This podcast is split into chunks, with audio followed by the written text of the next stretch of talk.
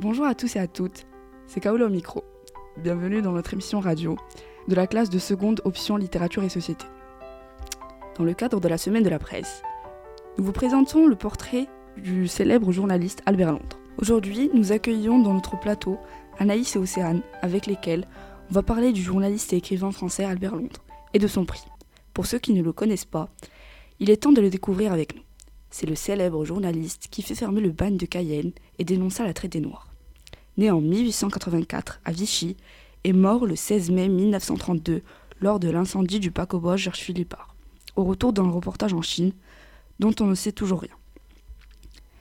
Albert Londres a marqué beaucoup de journalistes, car il a couvert la Grande Guerre, la Révolution russe, le Tour de France cycliste et beaucoup encore. Bonjour à nos invités. Bonjour. Tout d'abord, de quoi parle le premier reportage d'Albert Londres? Le premier reportage d'Albert Londres est conçu directement comme un livre. Il part de son enquête sur la traite des Blanches. Grâce à l'important contingent de Français impliqués dans la prostitution, Albert Londres réussira à entrer en contact avec le milieu. Publié en mars 1927, le livre sera chaleureusement salué par la critique.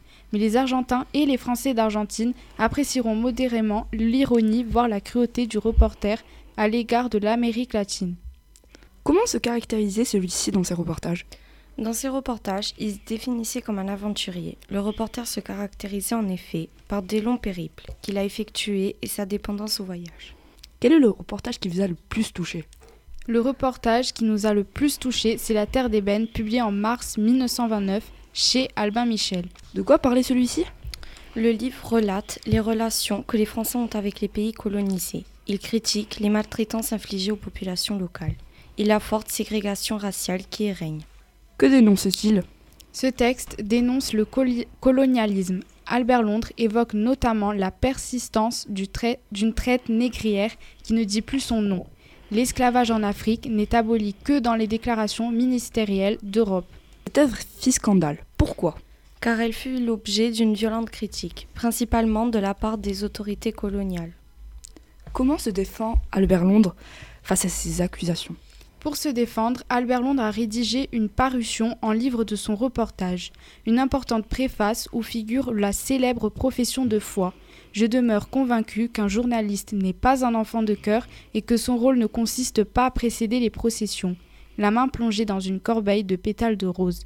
Notre métier n'est pas de faire plaisir, non plus de faire du tort, il est de porter la plume dans la plaie. Connaissez-vous d'autres sujets qu'il a abordés? Oui, il a d'abord abordé plusieurs sujets comme par exemple le Tour de France. Il a dénoncé l'impitoyable et intolérable exigence physique réclamée aux cyclistes dans ce tour de souffrance, ainsi que la bêtise du règlement, les forçats de la route et Tour de France, Tour de souffrance. Il parle aussi des mauvais traitements dans les asiles psychiatriques et les carences alimentaires et sanitaires. Qu'a-t-il écrit sur la Première Guerre mondiale? Il a écrit un livre intitulé, intitulé La Grande Guerre. Albert Londres est envoyé par son journal comme correspondant de guerre. Il parle alors de la vie des soldats et leurs combats dans une série d'articles.